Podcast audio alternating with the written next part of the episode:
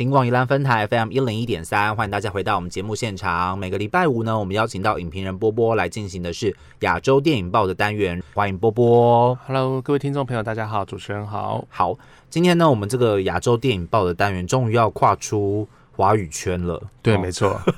我们之前就是一直不断的跟大家聊，诶、台湾电影啊，香港电影。对，然后终于就是可以让我们的节目名称比较名副其实一些这样子哈。我们今天要跟大家来聊一聊最近刚上映的一部日本电影，叫做《间谍之妻》。对，那《间谍之妻》的话，其实是在去年的威尼斯影展参啊、参展的电影。嗯，对，那在威尼斯拿到了呃最佳导演奖，哦。那也是一个日本一位日本导演黑泽清，他其实、呃算是日本还蛮知名的作者导演。他从开始拍片的时候，其实在大概都是以恐怖类型的电影哦。开始的，所以就是惊悚类型这样。对惊悚恐怖类型的为主。那惊悚恐怖类型其实有很多不同的类别嘛，有些人就是专门开就是鬼片，对。就是比较呃怪力乱神。我这样讲好吗？就是比较超自然现象有些看得到鬼，可有些是看不到鬼的恐怖这样。对对 OK，然后有些可能是 maybe 就是血喷很多哦，就是杀人不眨眼那种，也是惊悚片的一个类型。对，，没错。但黑泽清他的惊悚类型大概是什么样子的路数呢？呃，黑泽清的话，其实他呃比较早期的作品的话，大概就是从八零九零年代，其实他就开始拍片了。嗯，然后他比较刚开始他的电影的风格的话，其实就是那一种见没有鬼。OK，对，从头到尾他大概没有什么呃，我们讲 skip jump，就是那一种，就是呃会有个很恐怖的人出来，对，刻意吓你，然后突然出现很可怕的一幕，或是突呃很可怕的声音，他比较没有这种招数。嗯，他大部分的话都是透过呃人性的扭曲，哦还有一些比较神秘的一些事件，嗯然后去带出整个故事，去吸引观众去注意这个故事。OK，对，所以就是会又紧张又害怕，然后看完之后其实心理压力会很大那种。呃，其实会哦，而且他电影当中其实还蛮多是在讲扭人的人性的扭曲面。OK，哦，所以有时候你知道这种看不见的鬼才是最可怕的，因为你那种东西就是你相信就相信，你不相信的你就觉得 nothing 这样子嘛，对对，不对？没错。但人性这种事情就是随处就发生在我们的社会当中，这样对啊，譬如说我呃最近就把它翻出来，他以前比较早期的作品，在平台上面，其实很多串流平台也有、嗯一部叫做《回路》。对，那这部作品的话是他二零零一年完成的，可是我在看的时候，当时我真的认真觉得这部片应该是八九零年代的画质。哦，好，对，他就是二零零一年，原则上电影已经算是非常光鲜亮丽了。开始走数位化的那个状态了。对，嗯可是其实它的画质看起来就非常的古早，像八九零年代的那种日本鬼片，甚至我们小时候看的那种像呃七夜怪《谈，七夜怪谈》那一种的，嗯对。然后他那一部的话，其实它里面它讲的就是还是用那种电脑，还是那个呃拨接上网的年代，OK，对。然后因为他们一群好朋友当中有人突然间自杀，嗯，对，然后他们就会好奇说，哎，这个人为什么死了？后来接二连三，身边的朋友就陆陆续续一直有人发生了一些事情，嗯。对。然后他们那个电脑啊，电脑荧幕就是莫名其妙，突然间会在半夜突然间自己亮开来，对啊，你也不会看到很什么很可怕的画面，你就是可能看到一个很居家的一个房间，就一个房间很居家的生活，那可能就是那个房间的主人在那个房间里面一一闪过去的一个画面，就是闪过去，闪过去，闪过去。可能就是他的日常生活，他把这个这个动作不断的就是不断的重复重复，嗯可这些人都已经不在了，嗯，对，所以我觉得他真的让你可怕。我那甚至那时候想说，哇，如果我在电影院看，然后最后剪一幕，就是电影院里面从后面往整个看整个呃影厅里面观众在看电影的样子，应该所有人会吓死吧？吓死！我光就是光听波波这样描述，我就觉得不是很舒服哎、对，可是他当中没有鬼啊，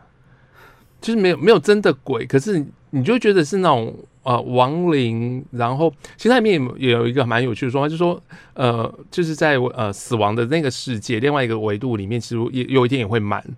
哦，对，当满的时候怎么办？有些可能会溢出来，溢到人间、阳间里头。哦，对对对对。，OK，所以他就是讲了蛮多这种的。那不过我觉得比较有趣一点，就是他那些死掉的人的那个处理方式，他是那种墙上就突然间或地上有一抹，你觉得好像刚烧过的那种黑黑的那个痕迹。对对对那那不叫那不是比较有点像是那种嗯什么呃下降头之类的才会出现画面吧？我我自己在看的时候会想到，有点像是以前我们看那种，比如有原子弹爆炸的时候，比如像长崎原子弹爆炸的时候，嗯很多人其实瞬间消失的时候，大概在在地上就只剩下一抹痕迹而已。哦我觉得有点像那样子的味道，所以我觉得其实黑泽清，像我们在这看这一次的呃《间谍之妻》，它是一个非常清楚的一个反战电影。嗯对，那其实可能在他早期当中，对于战争是什么，人是什么，那人在战争中扮演的角色，人为什么需要战争的这些问题，嗯其实他从很早，其实我觉得他就已经有点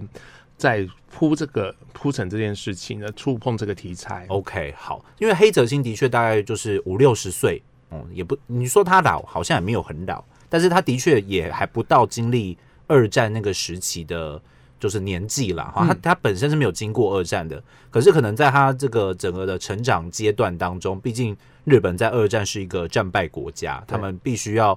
呃在后续 maybe 十年、二十年，甚至到现在，他们应该是都还没有军队的建制嘛，也就是因为二战的关系，所以应该是这从小到大就受到了那种战争所带来的影响，对。但这件事情又不是他可以理解，甚至也不是他造成的这样子，嗯。对啊，那因为他一九五五年生的，嗯。对，所以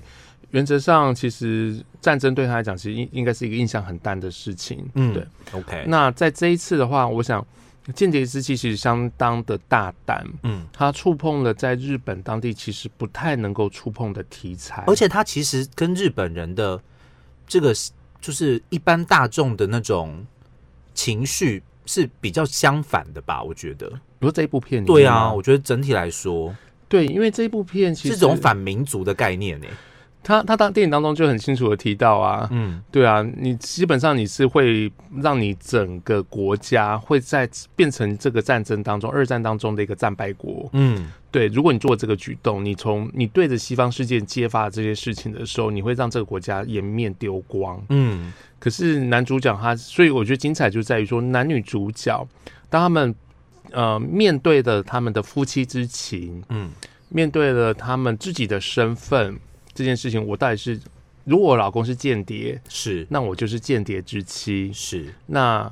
如果我太太是间谍之妻，那我就是间谍之妻的先生。从这些不断的翻转再翻转的身份，那到底我要让你看到什么？嗯你你告诉我眼见为凭，可是我给你看的和你看不到的东西，嗯这个世界到底长什么，真正长什么样子？我觉得也是这部片子一直很精彩的一个部分。嗯对，OK，好，所以那其实《间谍之妻》它主要的这个故事架构内容，就是在讲一个呃经商的，就是一个太太，她过的就是平安喜乐、无忧无虑，就是跟好朋友喝下午茶那种，哈，就是喝喝茶、聊聊天、看看电影、看看自己拍的电影，还可以自己拍电影，哈、啊，对，这世界上哪有这种事？这样子。哦，这合理啊，这合理，因为它的背景是放在那个神户，是。对，那神户其实是日本电影进去的一个呃门口，哦，就像就像是那个台湾的北投那种概念嘛，对对对对，就是日本电影开始发迹的话，其实爱迪生刚发明电影之后，神户就已经很快也有也有电影院的出现。哦，对，所以我觉得他把背景放在神户，其实有一点点就是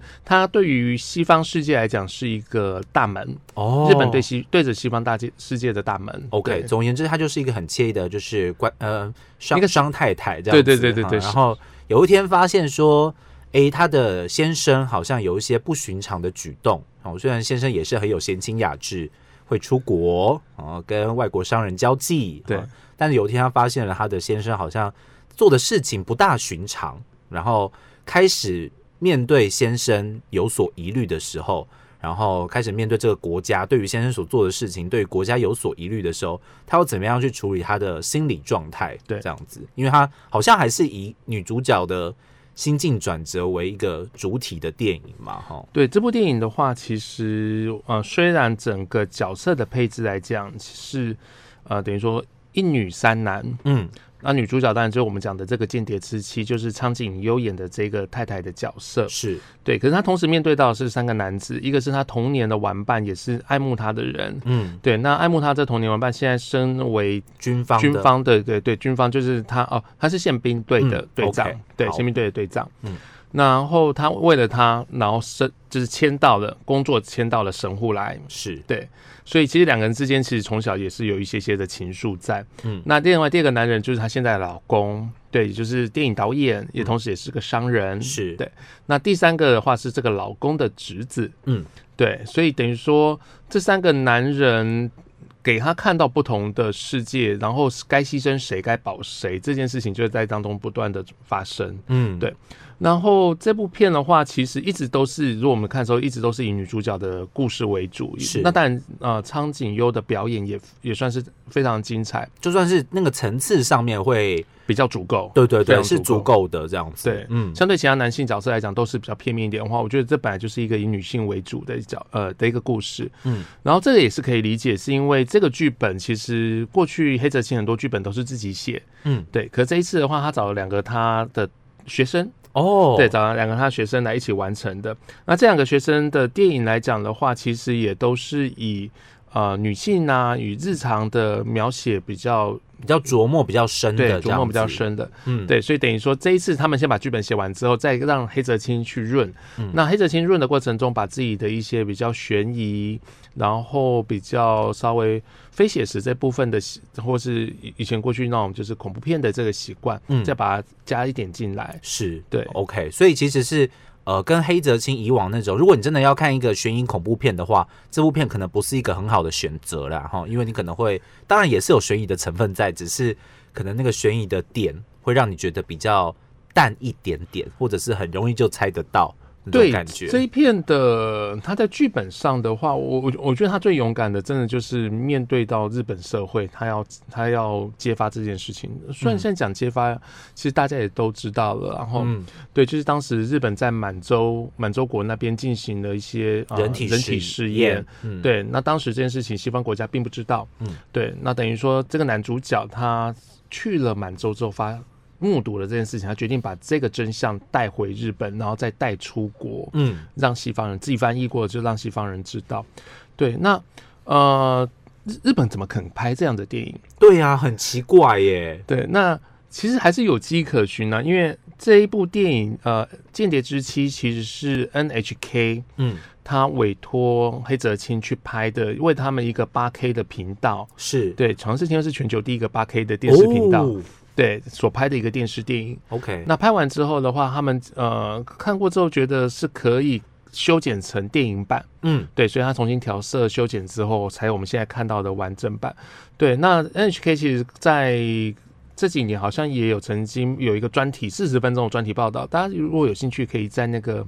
呃像 YouTube 这种频道上面都有。嗯 NHK 曾经有过四十分钟的专题报告，在讲七三一这件事情。，OK，对哦，所以针对历史的事件，其实你不可能说不漠视它，它就不存在了。其实事实就是这个样子，它就是真实的发生了，只是可能每个人所处的立场跟角度不大一样的时候，你要去切如何切入，然后如何评论这件事情哦。只是可能对我们两个不是日本的，就是观众来说，你想象。中这个日本社会要接受这部电影，感觉是不是有一点点困难的感觉？这样子，对对，不过看起来他在国际间的评价还不错。那日本方面最近虽然那个日本电影金像奖它并没有入围，不过并不是因为它题材的关系，而是因为它的格规格的关系。哦，对对，规格不符。哎、这件事情倒是他们做的还蛮蛮精确的，像台湾就做的不是很精确，你知道，呃，台湾就是金钟奖、金马奖就分不太清楚那种感觉，这样子。每年都可以看到有重叠的片子，这样。对对对对。OK，好，所以今天呢，介绍这个《间谍之妻》给听众朋友们。如果因为在宜兰啦，就是如果是收听广播宜兰的听众朋友们，就是要跋山涉水哈，先去其他翻山越岭，去其他的县市去看这样子。那呃，相信之后在一些数位平台哈，现在数位平台真的很方便，而且上架的速度无比的快哈，非常的快。跟我们之前要上等那个有线电视上映的速度来说，已经是快太多了。以前都要等个一年半载，现在大概呃三四个月、哦、甚至是同步。就一起上。现在的确是蛮多同步的啦哈。对于外国的朋友来说，疫情的关系嘛哈，所以今天推荐这个《间谍之妻》这部电影，提供给听众朋友们，或许可以从。嗯，因为我们两个，我啦，我个人呐是不大看日本电影的，所以啊我对于、对啊，所以我对于那个主角，比方说什么苍井优啊、高桥一生啊，我根本就不认识他们。然后我去看电影的时候呢，那个我们身旁的同事还跟我说：“哎、你帮我多看一下高桥医生很帅啊，什么之类的。”我根本就不认识他，应该还在找哪一位是高桥医生吧？找不到这样子。但他出来说他他叫高桥医生，我说哦哦是这样，你好，初次见面，我根本就不认识他这个大明星这样。所以其实有时候看电影的时候，你不需要有太多的给自己太多的框架，是不需要，对对啊，然后你就让自己好好的享受那九十分钟的时间，然后就跟那个逃出立法院说的一样嘛。如果你觉得不好看的话，就闭上眼睛好好睡个觉哈。那如 果至少有冷气啊，有沙发，对，还蛮舒服，的。啊，如果好看的话，或许会带给你不一样的体验和感受。这样子，今天呢，非常感谢波波来到我们的节目现场，跟我们听众朋友分享的是在最近上映的日本电影叫做《间谍之妻》。谢谢波波，好，谢谢大家。